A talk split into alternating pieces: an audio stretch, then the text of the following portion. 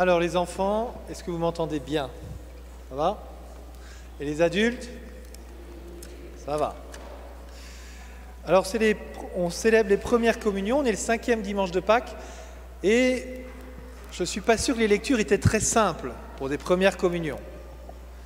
Peut-être que vous les avez travaillées avant avec vos parents pour être sûr de bien comprendre la parole, comme ça dit on va à la messe, là, ça va peut-être être compliqué. Mais je vais essayer de vous faire une petite... Il y a deux grands pôles en fait. Le premier pôle, vous m'entendez pas bien, c'est bien ce que je me dis.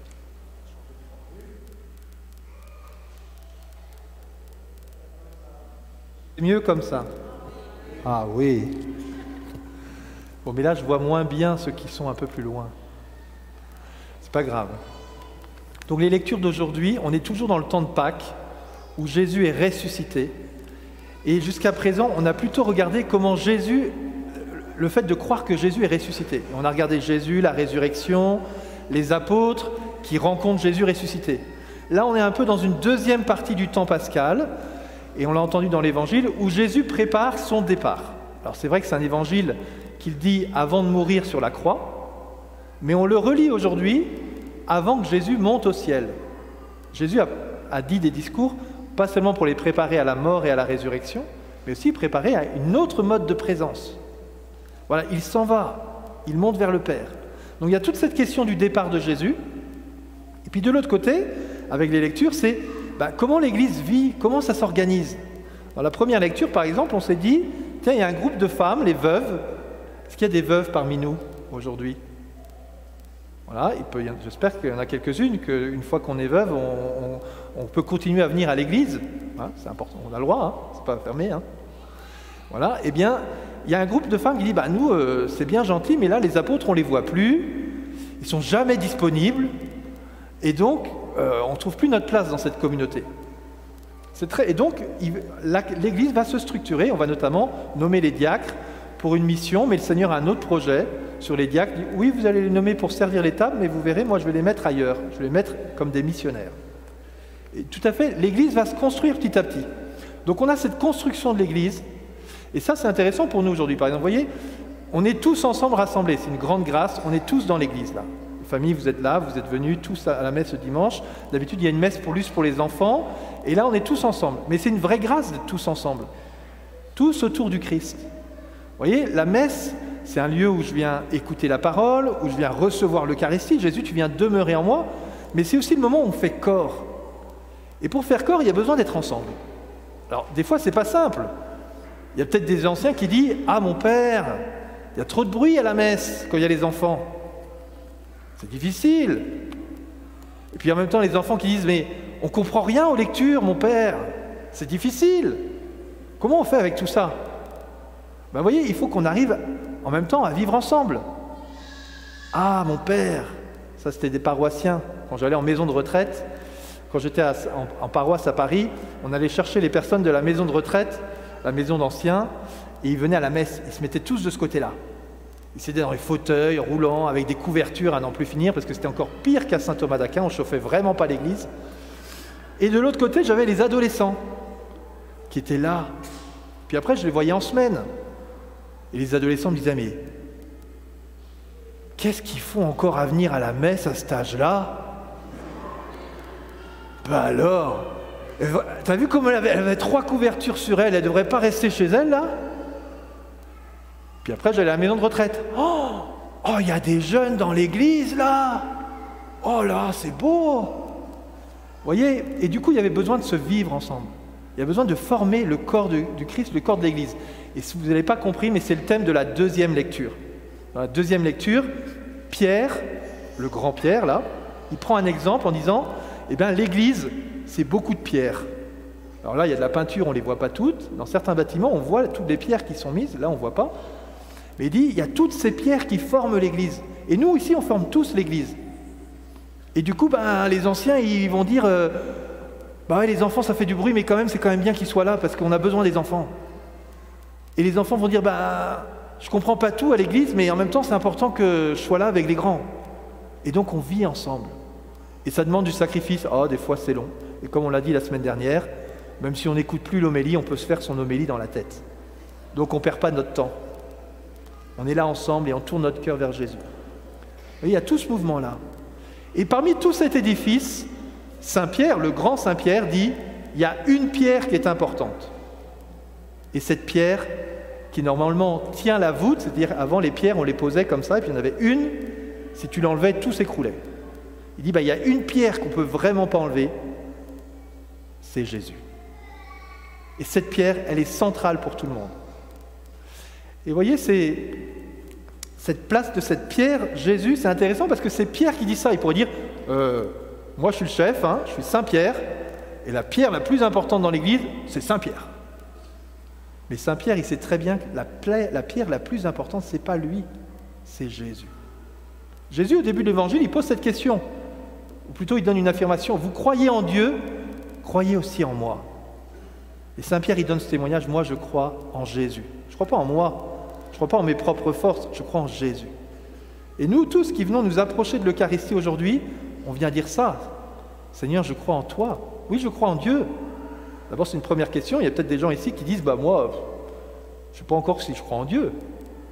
Réfléchissons, avançons, posons-nous sérieusement des questions. Qu'est-ce qui fait Quels sont les éléments qui font que je crois en Dieu? Et puis après, je crois en Jésus. Vous allez vous avancer, vous allez dire, je vais vous dire le corps du Christ, vous allez me dire Amen. On peut le dire ensemble? Amen, ça veut dire je crois. Comment on le fait, comment on le fait par le langage des sourds Comme ça. C'est du solide, je crois. Croyez, vous croyez en Dieu, croyez aussi en moi. C'est du solide, Jésus. Jésus, c'est une pierre qui ne cassera pas. C'est ça que nous a dit la lecture, en fait. Et autour de cette pierre, il y a toutes nos pierres qui sont toutes importantes. On a tous besoin les uns des autres pour construire. Saint Pierre a cette parole dans la lettre. Je choisis de faire mon homélie sur, ce verset-là de, la deuxième lecture, même si c'était la plus compliquée, mais je vais vous le redire. Vous allez écouter, bien écouter parce que vous allez tous le répéter avec moi. Bien-aimés, approchez-vous du Seigneur Jésus. Il est la pierre vivante, rejetée par les hommes mais choisie et précieuse devant Dieu. Alors il y a plein de choses dans cette, phrase. La première chose que je voudrais vous dire, à tous ici, Pierre nous dit bien aimé. Vous êtes bien aimés. Vous êtes bien aimés de Jésus, vous êtes aussi bien aimés des frères et sœurs. Chacun d'entre vous, aussi bien ceux qui font la première communion que les veuves qui sont là et qui ont déjà fait 60 ans de première communion. Vous voyez? Vous êtes bien aimé de Jésus. Souvent on peut dire ouais mais je suis bien aimé mais plus je vieillis, plus je vois que je suis quand même pas parfait dans ma vie quoi. Au début on se dit je suis bien aimé mais je suis vraiment quelqu'un de bien. Puis je vieillis, je dis je suis bien aimé mais je suis pas si bien que ça en fait. Et on oublie qu'au regard de Jésus, tu es bien aimé. Et qu'au regard de vos frères et sœurs, vous êtes aussi bien aimés. C'est Pierre qui dit ça, bien aimé. Vous êtes mes bien aimés. Et moi je vous appelle bien aimés, frères. nous sommes bien aimés. Puis il dit aussi, il nous parle de Jésus avec cette phrase Approchez-vous du Seigneur Jésus. C'est ce qu'on va faire tout à l'heure. On va s'approcher concrètement, on va sortir de nos rangs, on va s'avancer ici pour recevoir Jésus qui vient jusqu'à moi et qui va venir demeurer en moi. Et Pierre est très clair. Il dit Jésus, tout le monde ne croit pas en Jésus. Il y en a qui l'ont rejeté. Et maintenant, bah, vous, est-ce que vous voulez l'accueillir? Bah, Moi, je ne veux pas rejeter Jésus. Et je veux l'accueillir et il nous dit surtout, il y en a un qui l'a accueilli, c'est Dieu le Père. Le Père aime Jésus. Et Jésus aime le Père. Et il est choisi de Dieu. Et c'est un peu tout ça qui se développe dans l'Évangile. Dans l'Évangile qui est aussi compliqué, sur ce départ de Jésus, il y a quelque chose de beau, c'est qu'il y a des apôtres qui vont s'approcher de Jésus. Ils vont s'approcher pour lui poser des questions. Jésus parle et ils ne comprennent pas. Et d'ailleurs, Jésus dit, bah, attends, ça fait trois ans qu'on chemine ensemble, tu n'as encore rien compris? Eh bien, Philippe, il n'est pas en train de s'excuser. Il dit, bah non, j'ai rien compris. Explique-moi.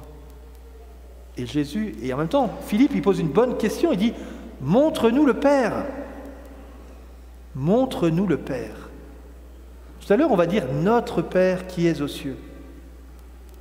Mais on peut s'habituer à ça, notre Père qui est aux cieux, que ton nom soit sanctifié, que ton règne vienne, que ta volonté soit faite sur la terre comme au ciel. Mon Père, j'ai fini ma prière. T'as vraiment prié là? Non, tu as, récité ta leçon. C'est bien, tu connais ta leçon. Maintenant, tu vas prier ta leçon. Ah, notre Père. Père Benoît, je n'ai pas été plus loin que notre Père, ça m'a suffi pour la prière. Eh bien, reste là. Notre Père. Et Philippe, il a ça dans le cœur. Montre-nous le Père. Et ça, les enfants, vous voyez, c'est ce qui fait qu'il y a des gens qui viennent à la messe depuis 60 ans et qui continuent à venir. Cette question de Philippe, c'est de dire, en fait, je commence à comprendre des petites choses sur Dieu, mais c'est encore bien plus grand que ce que j'ai compris. Et je reviens, et je reviens, et dans ma chambre, je prie dans le secret, et je dis Notre Père. Et je me touche, je me laisse saisir, parce que Jésus m'apprend des choses, et en même temps, mais il y a tellement plus grand. Et Jésus dit, mais quand vous allez au ciel, vous allez voir, c'est waouh La messe à Saint Thomas, c'est déjà pas mal, hein Ouais, hein On est content, hein Ben, quand on sera au ciel, on va dire, attends, mais Saint Thomas, c'était plate. Par rapport au ciel. Waouh, il y aura les anges, il y aura tout le monde. Ce sera waouh, waouh, waouh, waouh Voyez? Mais nous, dès maintenant, en fait, peut-être que quand j'étais venu et que j'étais jeune, la messe était un peu plate. Mais vous pourriez demander à chacun, là, qui sont là, Christine et tout le monde, là, dis-moi pourquoi tu reviens à la messe sans cesse. Ben, en fait, la messe, je découvre de plus en plus, et plus je découvre, plus je vois que ça me rapproche du Père, ça me rapproche de Jésus, et ça transforme ma vie. C'est pour ça qu'on n'a pas arrêté de dire, ok, c'est la première communion, mais après, il y a la deuxième communion, la troisième communion, la quatrième communion. Bon, ça, je pense que c'est bon, ça, je crois que c'est entré quand même dans la tête. Voilà. Alors, je reviens sur cette question bien cette phrase de, et cette question de Philippe et cette phrase de, de Pierre. Approchez-vous du Seigneur Jésus. Il est la pierre vivante. Jésus, il n'est pas mort. Il est vivant. C'est pour ça qu'on va recevoir le corps de Jésus, Jésus est vivant. Il vient vivre en moi. Et puis la deuxième chose que dit Pierre, il dit, il est Seigneur.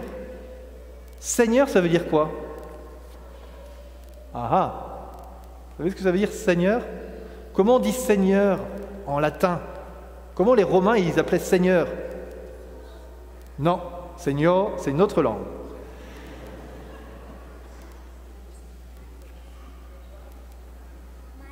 Maître, non, c'est un autre mot. En latin, ça se dit Dominus. Et Dominus a donné le nom à dimanche.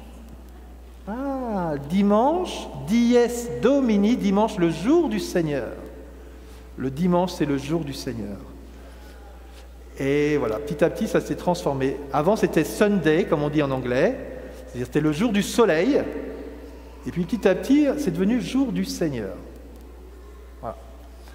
Et donc, ce dimanche, en fait, la question, c'est Jésus, montre-nous le Père. Est-ce que Jésus, tu es mon Seigneur? Je veux découvrir un peu plus que tu es Seigneur. En fait, pour les Romains, le Seigneur, le Dominus, c'était le patron, en fait.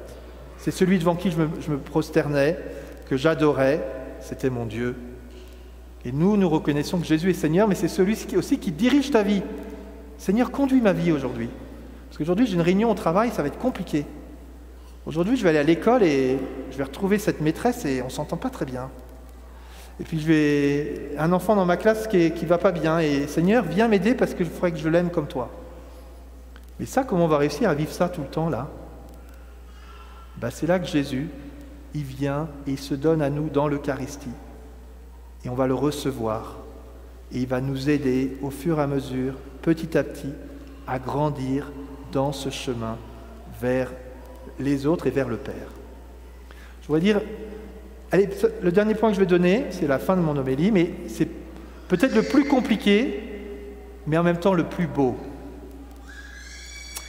Quand Philippe pose la question, montre-nous le Père, Jésus va dire, tu crois pas que je suis dans le Père et que le Père est en moi?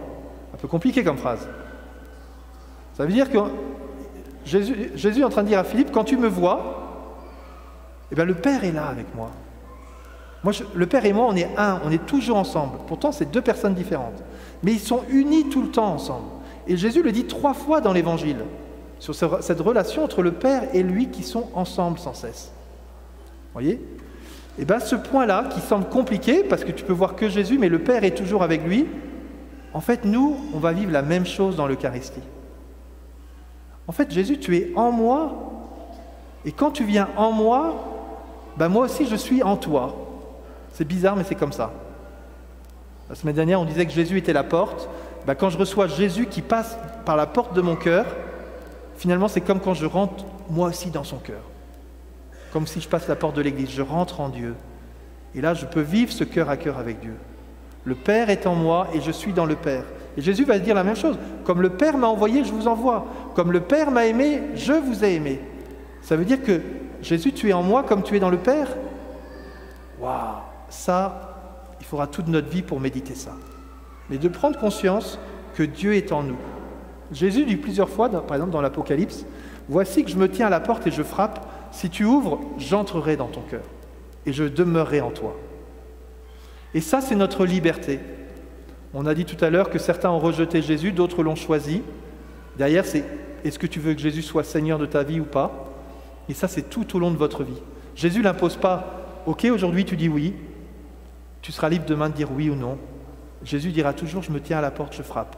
C'est toi qui décides. Mais moi, je désire venir dans ton cœur et je ferai ma demeure en toi et je te ferai comprendre un peu plus l'amour du Père. Et si tu veux, ben, ça pourra rayonner dans la vie du monde. Alors demandons la grâce à Jésus en ce jour, les amis, alors que vous, vous faites votre première communion, mais tous les autres qui, qui vont communier de nouveau, qu'on soit renouvelés dans cette rencontre de Jésus qui vient vraiment demeurer en moi. Et que cela, ça nous aide à être unis les uns avec les autres, à nous aimer, à comprendre que nous sommes bien aimés de Dieu, mais aussi bien aimés les uns des autres. Que nous puissions dire, nous aussi, comme Saint Thomas qui pose la question, Mon Seigneur et mon Dieu. Jésus, tu vas venir en moi, et je te dis, Mon Seigneur et mon Dieu. Et pour tous les plus petits qui n'ont pas encore fait leur première communion, eh ben, dès maintenant, vous pouvez dire, Seigneur, j'ai hâte que tu puisses demeurer en moi. Mais dès maintenant, je te dis mon Seigneur et mon Dieu. Comme Saint Thomas, je ne me limite pas à dire si je ne vois pas, je ne croirai pas. Je vais comme Saint Thomas dire mon Seigneur et mon Dieu. Amen.